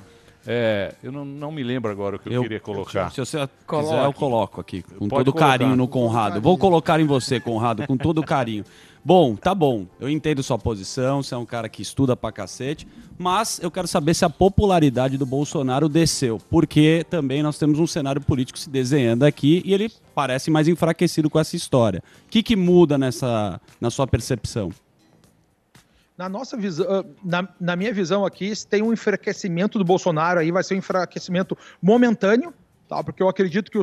É que tá, olha só, vamos dar um passo atrás de novo. Pô, o Sérgio Moro, cara, tem 22 anos de juiz. Esse cara não pode ter saído com dois prints ali de dentro. Ou ele tem algo dentro do processo penal, a gente sabe que a, a constituição das provas demora algum tempo para ele fazer isso. Então, prova- provavelmente ele tem um armamento forte contra o governo que vai surgir daqui adiante, ou ele blefou. A gente tem que partir desse princípio. Gostando ou não gostando de um, ou não gostando ou não gostando do outro. Então, nesse cenário aqui, eu acredito que o Bolsonaro momentaneamente pode ter ah, derretido um pouco em relação ao Sérgio Moro, mas também acredito que no, no long run aí, daqui a pouco, daqui a dois meses, a imprensa vai parar de falar do Sérgio Moro. Se ele não vier com as provas robustas contra o presidente, ele vai cair num ostracismo aí mu- muito adiante. Então acredito que talvez até queiram resgatá-lo lá em 2022, mas vai acontecer mais ou menos o que aconteceu com o Joaquim Barbosa, né? Um cara que a gente, todo mundo queria que fosse presidente, depois sumiu aí no espectro político. É, Ô, ô, Conrado, eu, eu, eu conheci você agora e. eu- Pô, você não conhecia o Pô, Conrado? o cara Não é- conhecia o Você Conrado. tá fraco, hein? Não conhecia o Como tu Conrado. Como assim, Tá cara? fraco, Como não, O cara cara? tá bombado no Insta. Eu não conhe- é que eu não, eu. Instagram eu não uso muito, É, mas eu, eu as minhas Você tá ideias por batem, fora. batem muito com as suas. E eu, eu quero fazer uma pergunta, eu não sei se você já respondeu, mas queria uma resposta mais elaborada. Você acha que eu acredito que o que o Sérgio Moro fez foi de fato uma estratégia? Porque você tirar print antes, você monta uma estratégia. Você acredita que a estratégia, o timing foi certo, mas a estratégia foi errada, foi com muita sede ao pote, se tiver somente, claro, essas provas? Cara, nesse momento, se a gente fosse pensar agora em estratégia que foi que ele fez, ele nesses termos que a gente tem agora, tá? O cara que sai Claro, do governo, sim, metralhando todo mundo, sai pelas portas do fundo e apresenta dois prints inócuos à noite. Ah, Porque aquele print ali, que que ele colocou do, do presidente Bolsonaro foi exatamente dizendo dessa ilegalidade, dessa inconstitucionalidade que o Supremo Federal tá fazendo, que o Supremo Tribunal Federal está fazendo. Nesse ínterim aqui, cara, eu enxergo que o Sérgio Moro não foi muito inteligente, tá? E por quê? Ah, o timing foi certo, timing para derrubar o governo, ele não agiu a coisa certa. Se ele quiser, obviamente, sair capitaneado adiante. E o que eu acredito que o Sérgio Moro fez ali, a minha visão, daí eu tenho que concordar com o presidente, é que ele acreditou que ele teria muito prestígio das ruas e apoio e seria carregado nos braços do povo, e ele não foi, né? O que a gente enxerga aqui é que a coisa está bem dividida aí, eh, pelas pesquisas que. Até o Paulo Coelho fez uma pesquisa, quem apoia quem ali no, no Instagram dele, e deu 60% Bolsonaro, 40% Moro, né? Para ver Moro. Que é para ver que a gente está com uma sociedade bem dividida aí até esse momento. Mas a, a, a melhor solução aqui, cara, é dar tempo para esperar que as coisas se resolvam adiante. Você sabe o que eu acho, Conrado? Eu também não. Eu sou um cara que não gosto muito de política, não. A gente acaba entrando no negócio e acaba sendo. pegando pecha de um lado, pe- pecha do outro. Eu trabalho aqui com os meus amigos há muitos anos que eu tô aqui. Mas o que eu vejo mesmo, o que eu acho que é a grande sacanagem, porque você vê, pô, tem cara que é mais à esquerda, cara que é mais à direita, brother nosso, que tem mais um pensamento de um lado, pensamento do outro, os canhoteiros, os caras de direita. Mas eu acho que o Brasil tem um problema muito maior que o Brasil, se você for pensar bem, não é esquerda ou direita. Esse sistema do Brasil, a gente foi sequestrado. O esquema lá, o esquema lá é um esquema muito maior para Sim. eles. Então, quer dizer, é o contrário do que existe em qualquer país que tem esquerda ou direita. Qualquer negócio que você vai ver, ah, esse aqui é mais Claro. socialista. Sim. É um esquema pesado, comprado, é tipo um Tem- sindicato. É os caras de lá mamando. Clube. Clube de Brasília, mamando. Aquele, aqueles, a gente viu aqui na, na, na- as Tem que aposentadorias. negociar, tem que tomar o iscão, tem que agradar Aquele do esquema lado. todo, aquele esquema. E isso é terrível, porque isso, o cara que tá lá mamando, ele não quer largar o osso. E é difícil, cara. É difícil e vai ser difícil passar por isso, porque o esquema é um esquema, É. não é um, não é votar o em um, sistema, votar é o sistema. Não é ideal. É, o, É o sistema, sistema. o O sistema, sistema é, é muito- zoado. As É. instituições. O sistema é bruto. É. Eu Cê- posso fazer um comentário sobre isso? Claro. Olha só. Emílio, agora tu resumiu o, o grande, a grande si- situação, né? Por que, que nós vemos. ah, ah, ah, por que, que, que nós vemos grandes empresários defendendo uma visão de esquerda? Por que, que isso acontece no mundo? Né? A gente tem George Soros, né? As, a Fundação Lehman aqui no Brasil, Fundação ah, Ford, tal. Por que, que esses caras defendem a esquerda? Porque quando a esquerda, a esquerda tem essa visão de, de coletivismo, né? Quando o ser humano, o indivíduo, tem que se subsumir ao Estado, ao contrário da visão mais liberal, que, do qual o Estado tem que servir ao indivíduo. Então, nesse sistema que a gente tem o totalitarismo, a gente tem muito menos liberdade. Né? E com menos liberdade, a gente tem muito menos riqueza. E nesse sistema que a gente não tem liberdade, a gente tem um monopólio dos trabalhos, monopólios dos campos de onde de tirar dinheiro. E aí a gente tem no Brasil aí 100 empreiteiras que tem todas as obras públicas, a gente tem quatro bancos que tem todo o dinheiro do mundo, continuam faturando cada vez mais, a gente tem poucas pessoas, esses empresários se servem desse monopólio socialista, desse monopólio coletivista para ganhar cada vez mais dinheiro. É por isso que a gente... Aí que tá, ah, muitas vezes a gente é feito de bobo, né, brigando direita e esquerda, e não enxerga que os inimigos da nação é exa- exatamente o establishment, que quer manter mais poder e cada vez mais dinheiro sugando a nós. Por isso que muitos empresários financiam a esquerda, mesmo tendo um pensamento capitalista, de lucro, de tudo isso, continuam nessa, nessa mazela ali. Olha só, eu não tô nem dizendo que um é bom e o é mal, não é isso. As pessoas que defendem a esquerda lá têm na cabeça delas que aquilo ali é uma coisa certa a fazer. Como quem defende a direita, o liberalismo, acha que isso é coisa certa a fazer, né? Mas essas pessoas são todas manipuladas né, por esse grande sistema que, tu, como tu muito bem falaste.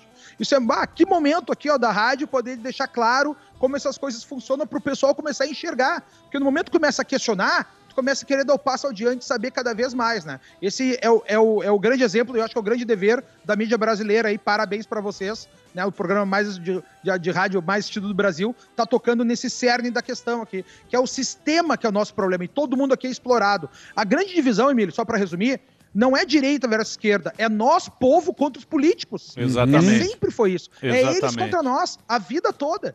Exatamente. E aqui passou do ponto, né?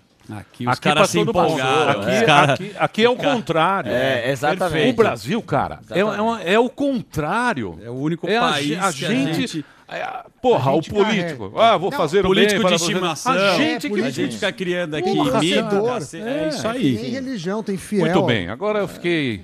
Mas ó, Ô, Conrado, vamos marcar um dia pra você vir aqui, bater um papo aqui com a Quando gente quiser, ao cara, vivo. vai ser um prazer, um prazer estar com vocês aí, uma honra também. Já adicionei no Instagram aí, Conrado. Ah, me segue, cara, me segue, me compartilha pra ganhar seguidores. Deixa eu falar. O YouTube é Fernando Conrado e também tem no Instagram, não é? Fernando Conrado Instagram é também? o melhor. Instagram. É arroba Fernando Conrado. Vai no Instagram, que o Instagram tem mais conteúdo sempre quentinho, né? Que sai... Os stories são melhor ali, mesmo. E assim, mas não me manda seguidor chato, tá? Eu quero lá corações e almas só. Só corações e almas. É o que mais gente tem. vai mandar Conrado, obrigado aí você ter atendido a gente aí É isso, nesse horário, Boa. nesse momento aí conturbado que a gente tá vivendo. Foi um papo muito bacana, então Legal. todo mundo pode seguir lá o Conrado no Instagram. Instagram. Vamos fazer o break, Delar? Então vamos fazer um break rapidinho, a gente já já está de volta. Certo, meu querido? É isso aí.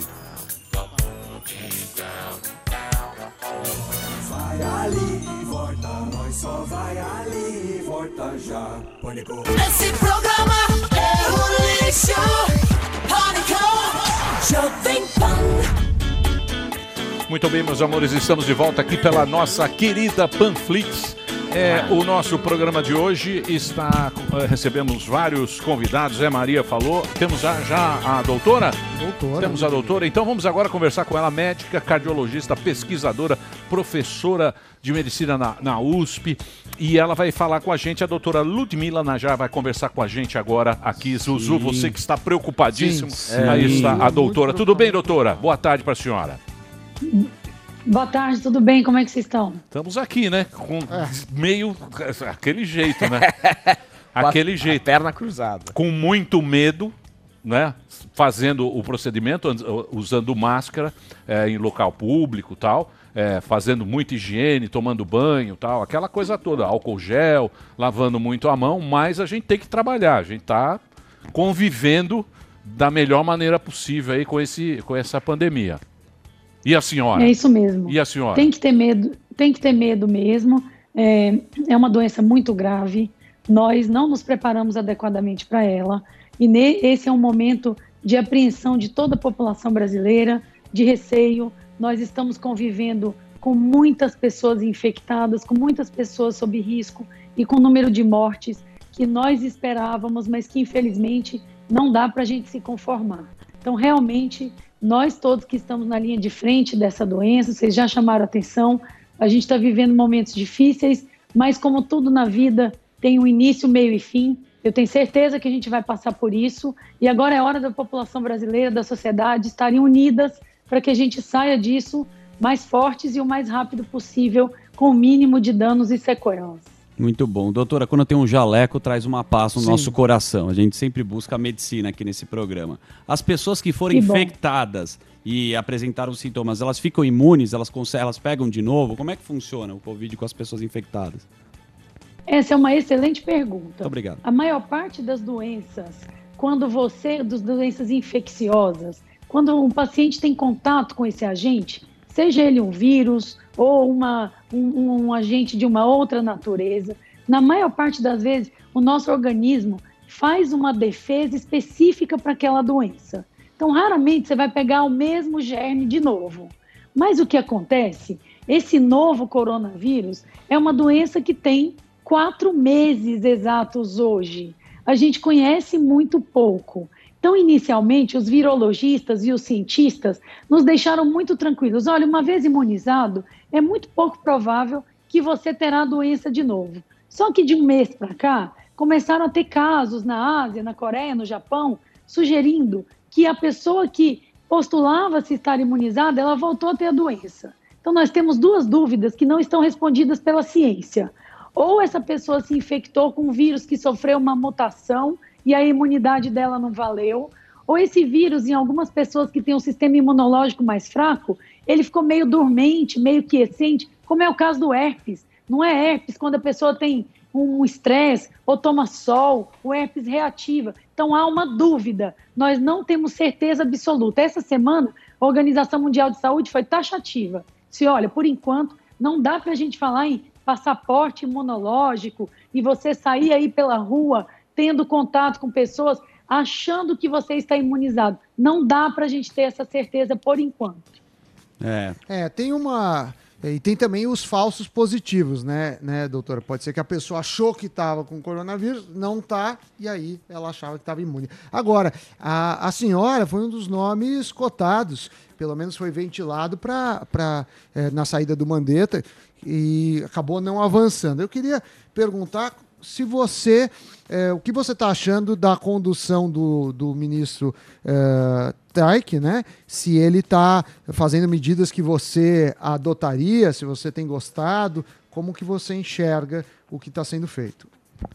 Olha, eu vou fazer um breve resumo do que eu penso que foram esses últimos meses aí de Ministério da Saúde e adoção das políticas no combate do coronavírus. Eu acho que o Brasil, de uma maneira geral, ele se preparou pouco. Principalmente, nós tivemos a chance de ter acontecido a doença primeiro na Ásia, depois na Europa e dois meses depois ela surgiu no Brasil. O Brasil foi 25 de fevereiro.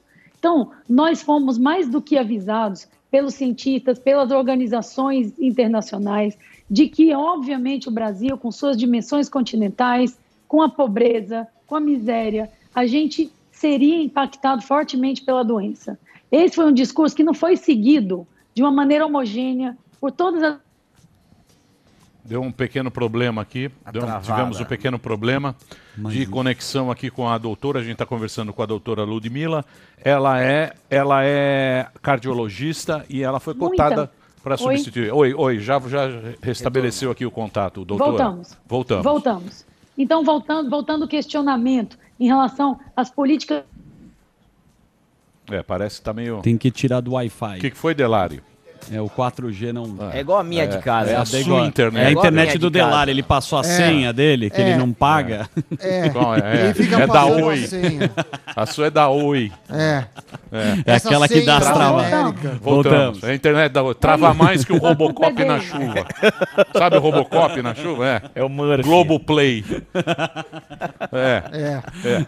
Pois não, doutora, desculpa. desculpa. A gente fez uma piadinha aqui Então, muito sem graça, mas o papo Não, tá bom. Uma Desculpa. piada boa. É. É. isso mesmo. Então a culpa é dele. Pronto. Bom, o que acontece é que com, essa, com esse desalinhamento, a população ficou realmente sofrendo o impacto da doença, o impacto socioeconômico, sem saber para onde corria. O Ministério da Saúde, sob a liderança do Luiz Henrique Mandetta, na minha opinião, como médica, ele fez uma equipe bem estruturada, apesar de que acho, na minha opinião, que eles começaram tarde com as medidas. As medidas não tiveram caráter nacional e cada estado foi adotando da maneira como o governador achou e decretos estaduais e municipais, mas eles fizeram uma equipe estruturada. Mas no final existia muita desarticulação com o governo federal, o ministério foi modificado e agora o ministro que chegou, até agora eu não consegui entender qual é a política dele. Eu não consegui. Acho que ele se comunica pouco. Acho também que ele pegou uma situação num problema difícil. O país está sendo bombardeado, é, UTIs em colapso, um sistema de saúde que está sob tensão. Então, nós temos menos de uma semana realmente de ação. Então, até agora, eu não ouvi do ministro uma linguagem clara de qual é a posição dele de enfrentamento. O que eu ouvi até agora e que eu consegui entender é o que ele diz, que ele precisa estudar os dados, interpretar os dados, mas como cidadã e como médico, eu ainda não entendo qual é a linha que ele vai adotar. E eu acho que isso é preocupante. Eu não sei qual é a opinião de você. É porque ele não falou do isolamento, né? Isso que pegou mal, né? Ele não deu uma posição. Foi isso que É, porque basicamente a única coisa que realmente a gente vê no mundo inteiro, né, que o que funciona é o isolamento. Né? O isolamento que é, que é o que está funcionando, o que funciona nos países. Tanto é que agora a Alemanha ela abriu um pouco o lockdown que eles fizeram, o caso volta a aumentar. Né? É bem isso. Nós estamos falando de uma doença que não tem vacina. A perspectiva da vacina é para o próximo ano. Uma ou outra indústria lançam daí de uma maneira variada. Ah, até o final do ano tem, mas todos os pesquisadores, do ponto de vista racional da história, sabem que antes de 2021 nós não vamos ter vacina. Segundo ponto, não há um tratamento eficaz. Depois a gente pode voltar a falar disso. Então, se não há um tratamento eficaz, se eu não tenho vacina, estou falando de um sistema de saúde que não consegue atender toda a população de uma maneira adequada. A única solução para essa doença hoje é evitar a transmissão. E como muito bem você falou, é o isolamento. E o que a gente espera é que essa linha do isolamento hoje ela esteja sendo fortalecida. E aí, pelas políticas, pela sustentação socioeconômica, por toda a ajuda de todas as classes, porque nós estamos em franca ascensão da doença, com números progressivamente maiores de casos infectados, de casos de mortes e com uma falta total de disponibilidade de testes, o que ainda põe esses números muito menores do que a realidade brasileira. Nós não temos teste suficiente e, ao mesmo tempo, um sistema de saúde que tenta se estruturar como dá. Então, se a população hoje tem condições de ficar em casa, isso ajuda a fazer com que a gente use a estrutura do sistema de saúde para atender quem tem Covid ou quem tem suspeita e, ao mesmo tempo, dá um tempo para os governos, nas esferas federais, estaduais e municipais, tentar estruturar o seu sistema de saúde, com ajuda hoje do sistema privado, com instituições, com doações, com tudo que é possível. Nós estamos falando de uma assistência de saúde que é complexa. É muito diferente você tratar uma pneumonia numa UTI e você tratar uma infecção por Covid-19 numa UTI. Esse doente, quando vem para a UTI, ele vem sem tempo estimado de sair da UTI. Esse a é média de tempo de internação, Fernando, são 15 dias. Uhum. Então, veio um doente e ocupou o meu leito, esse leito não vai rodar. Uhum. Então, além dele ser complexo, é uma doença de longa permanência. Então, hoje, não temos outra saída a não ser ir para o isolamento. Isso tem reflexo social, econômico, numa economia informal, não há dúvida. Num país em desenvolvimento que tem taxas econômicas em franca queda, não há dúvida. Mas aí é que a gente precisa dos nossos governantes, das autoridades, de realmente é, nos dar essa sustentação para que a nossa população fique em casa. Não há outra saída hoje. É, é isso que a, que a população tem que entender, é isso que a gente fala. Porque também ficar falando, ah, fique em casa não é para todo mundo, né? É, fica em casa quem pode, quem tem a geladeira cheia, fica em casa, É está em isso casa mesmo. gostosamente, mas o porteiro tem que estar lá trabalhando, Entregador, o, o entregador tem que estar lá motoboy. trabalhando. Esses aí que tem que trabalhar, esses, por favor, use máscara. O transporte público, use máscara, Lava fica aquela distância. A gente não pode se transformar num vetor, que é o que a doutora falou. O que a gente não consegue entender é o seguinte: o cara que vai o respirador, o cara que vai para a UTI, ele, o período dele é 15 dias. E aí o que acontece? É isso que precisa segurar. Precisa segurar as pessoas que vão para lá e a gente não se transformar no cara que vai transmitir a- a- essa doença. Então é isso que a gente pede para a população para segurar, fique em casa, que vai ser mais aí um período, Sim. teremos aí um período até até as autoridades informarem, ó, vamos abrir aqui, vamos abrir lá, porque é o único jeito, é, a É isso única maneira, é a única maneira que, que o mundo entendeu agora. Fala em cloroquina, tal, mas nada disso garante, né? Não tem tratamento. Nada mesmo. Não, tem tratamento e não tem vacina. É. É, roleta russa. É saiu na rua, é roleta É, russa. cada um com uma É. probabilidade, né? De acordo É. com a idade. A mas- única coisa é, é ficar em isolamento. Depois É o, o Alba tem uma pergunta, eu quero fazer uma. Eu, eu tenho uma pergunta, doutor. O que, que é, você, é, como profissional da medicina, né, e seus colegas estão achando do uso político dessa doença? É, é lamentável isso. Primeiro, porque a política deveria se utilizar da ciência para poder dar resposta para o povo. Na minha opinião, é isso. Países como a Alemanha, que conseguiram lidar bem com a crise, que apesar do número grande de casos, tem uma das menores taxas de mortalidade do mundo, em 2%.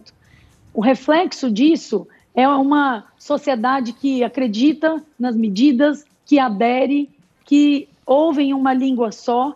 E por que, que isso é sucesso na Alemanha? Primeiro, que eles têm um sistema de saúde bem estruturado. Segundo, que a chanceler alemã ela ouve os cientistas, ela é uma cientista, então ela acredita na ciência. Não tem como você ideolo ideo- ideologizar a ciência. Nós estamos falando de uma doença, de um impacto na população. Então, essa questão de fica governador discutindo com o presidente, presidente brigando com a política externa, é tudo o que a gente não queria.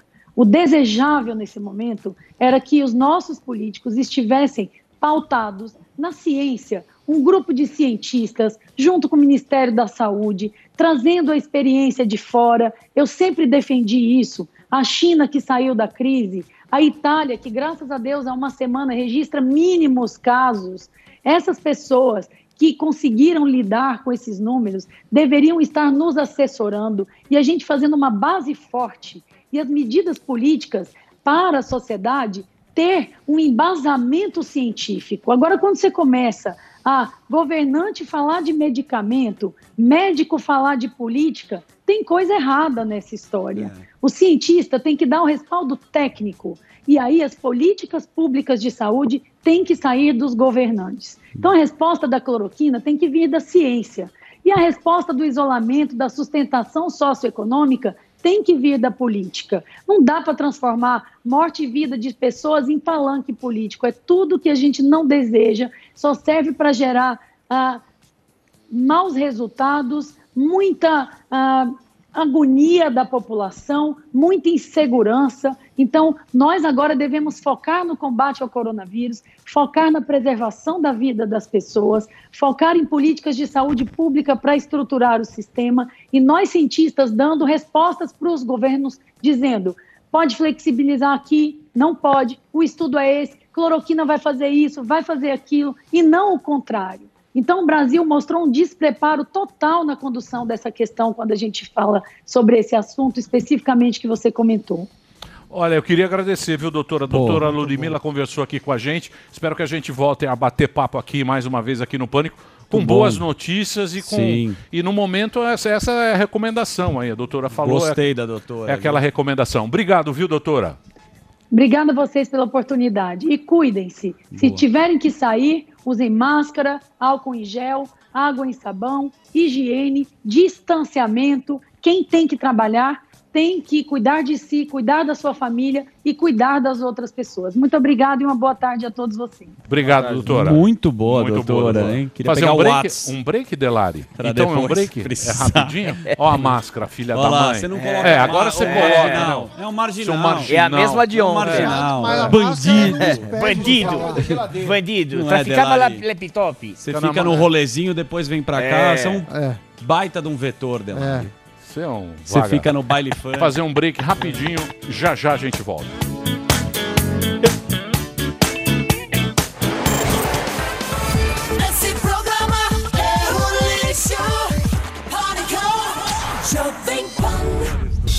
Muito bem, meus amores, estamos de volta aqui pela Panflix aqui.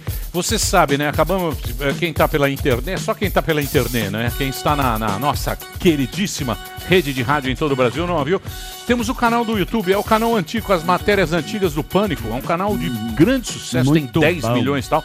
Agora mudou. Vai chamar Pânico Lab. Tá. Que é o canal que vai ser o laboratório para as ideias absurdas, criado e produzido pela Bizu. Ah, do nosso Bizu- querido Fred. Exatamente. Bizu Conteúdo é empresa top e eles estão fazendo as novas, eh, as, as novas matérias estão rolando lá.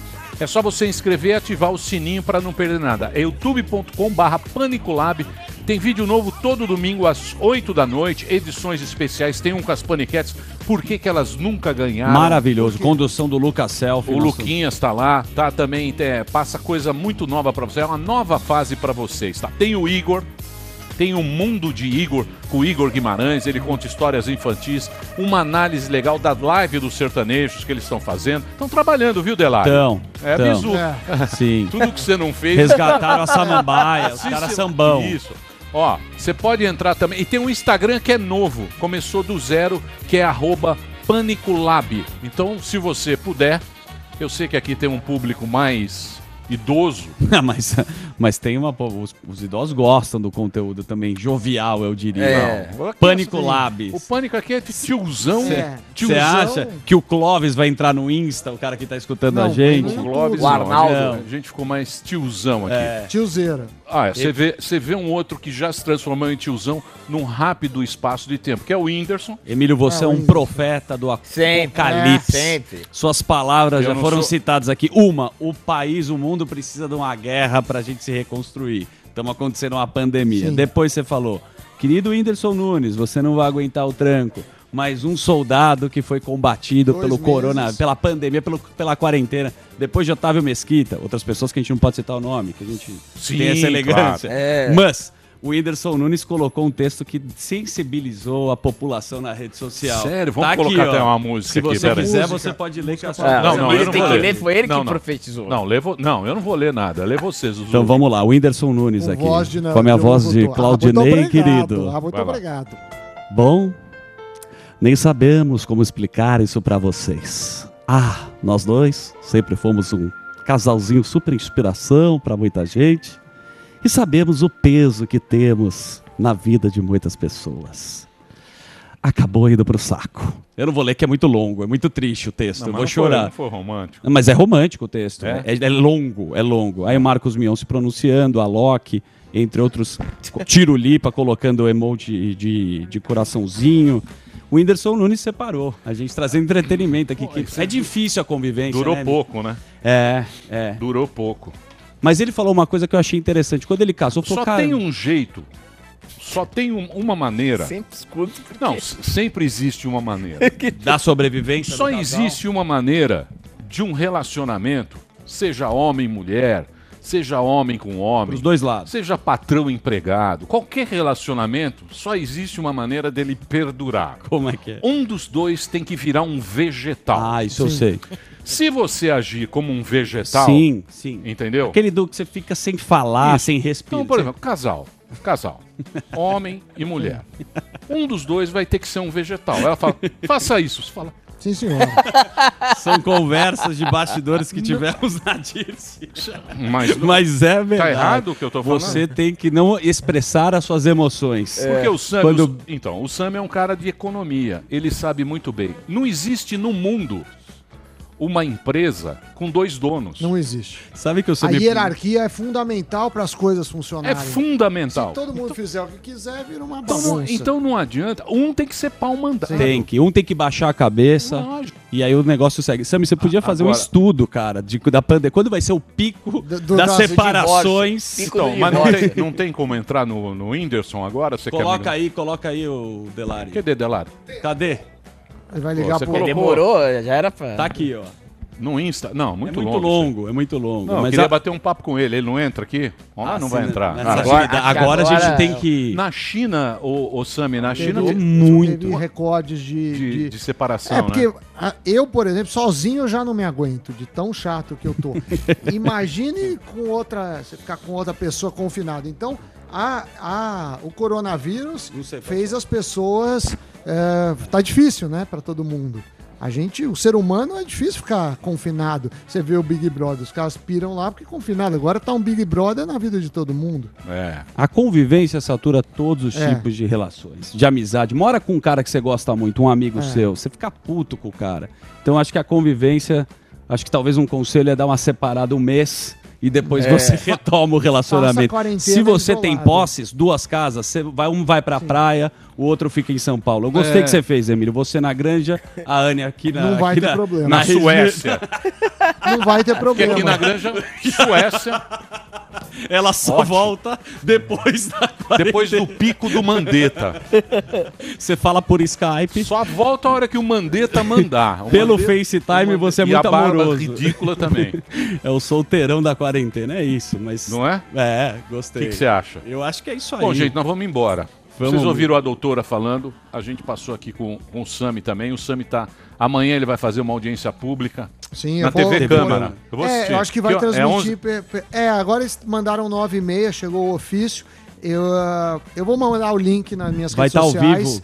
Tá Samidana Oficial no, no Instagram e Samidana no Twitter. Vai estar ao vivo. Se Boa. tiver durante o início do pânico, eu mando pra vocês. Vai com boné, vou pra com fazer boné. uma senha pra Peraí, gente. sem gracinha, sem gracinha. Ia ser legal. Sem gracinha. Uma informalidade, Você uma senha pro É. nosso ouvinte. Você gosta sempre de fazer uma Ah, gracinha. porque tá muito sério. O que a gente traz aqui é a alegria pras pessoas. ousadia. Somos soldados Vai de aqui gorro. contra. Vai É de gorro. Vou de máscara. Você tá muito, muito Bolsonaro aí. Eu E daí? nada. E daí? Vou- Eu nada, eu sou totalmente Sérgio Molho. Deixa eu falar sério. É o seguinte. Precisa. Quem tem que sair, quem não tem que sair, não sai. Fica.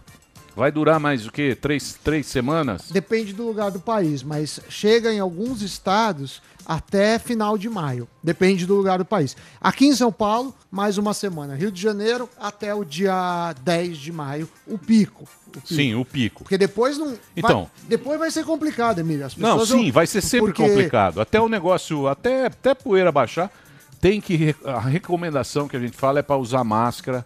Se agora.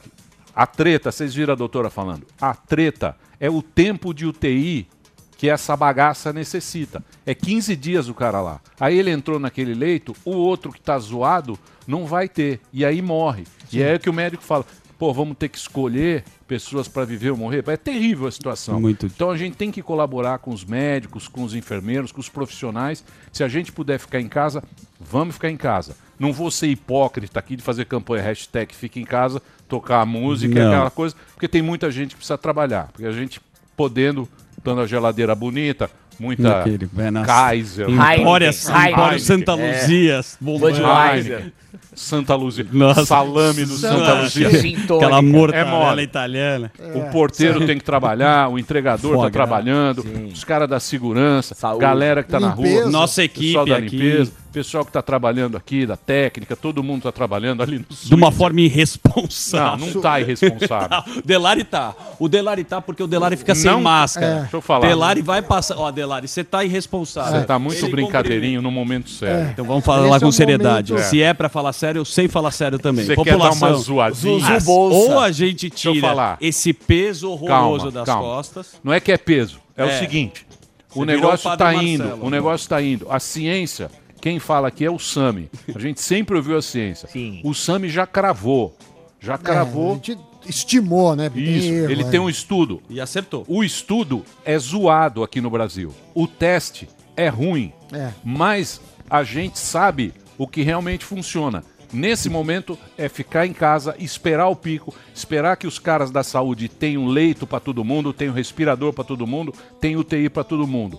Passou esse período, a coisa vai se acomodando. Mas nesse período agora a gente tem que ficar em casa, a gente se for sair, tem que usar a tal da máscara, usar direitinho com aquele esquema, álcool em gel, lavar a mão, se sai quando volta, toma um banho, aquela tudo isso que a gente fala que você já está com o saco cheio de ouvir, mas é a única maneira que a gente tem de segurar o negócio e não ferrar os profissionais, o pessoal que está lá segurando Linha de a frente. Certo? Exatamente. É isso. Quer fazer uma gracinha? Ah, não, agora? vou embora no auge. Pode fazer. Eu vou, não, sem graça. Senão eu vou falar Se- com a. Senão eu vou contratar as equipes para me defenderem no seu. no, na- no Não, mas- gabinete. O gabi- Ah, não. Entendeu? Não, não, eu tenho medo do Eu vou falar com a. Joyce, que ela Tá. tem um time. A Joyce tem um time bom. Quando a Joyce vem?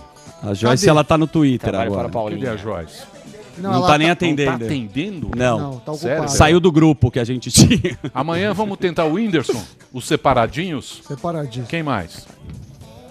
O Neto a também gente é bom, vai hein? reunir casais. Kim? Ah. Kim Kataguiri O Kim tá vem? impossível. Vai vir ele e o Guga Noblar. Mas eu quero no. No, é na- na- No Skype. No Skype. Sim, ele tá lá na Bolívia. Tá na Bolívia. Tá, voltou, pra Voltou pra Bolívia. veio Tá cuidando da- aqui, das já flautas. Tá vendendo em parada. Tá ele e o Evo Morales. É. Que falar.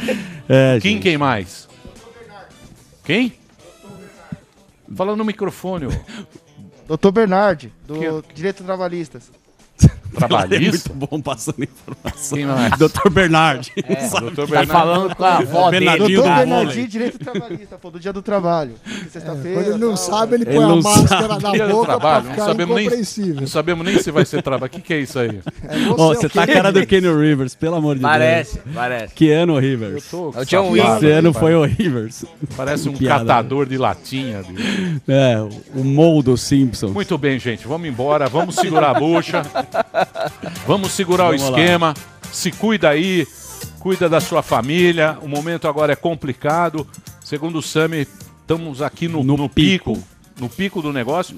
Vai ter muita morte. A gente vai ficar muito assustado, mas vamos manter a calma. Vamos ficar em casa. Vamos seguir as orientações e as recomendações aí do, do- do- da ciência e do- dos médicos e tal. A gente procura colaborar com você. Obrigado pela sua audiência. Amanhã, ao meio-dia, estaremos aqui. Até lá. Faz gracinha agora? Não? Vambora. Tchau, pessoal. Não, faz- faz- Fique faz em aí, casa, lave a aí. mão e eu vou correndo pra minha Suzu residência. Bolt, entendeu, Whindersson? Vou- eu vou- eu vou a Ui. 500 por hora. Pau, nem quero apertar o elevador. Ó, amanhã. Amanhã. Hã? O que, que foi? Não, nada. Sei, o Tá vazando aqui, ó. Pico do Mandetta. Tá vazando. Tá vazando? Ah, é o Jornal Nacional agora. Jornal Nacional. Que se cumprimentar. É. Terminou! Terminou!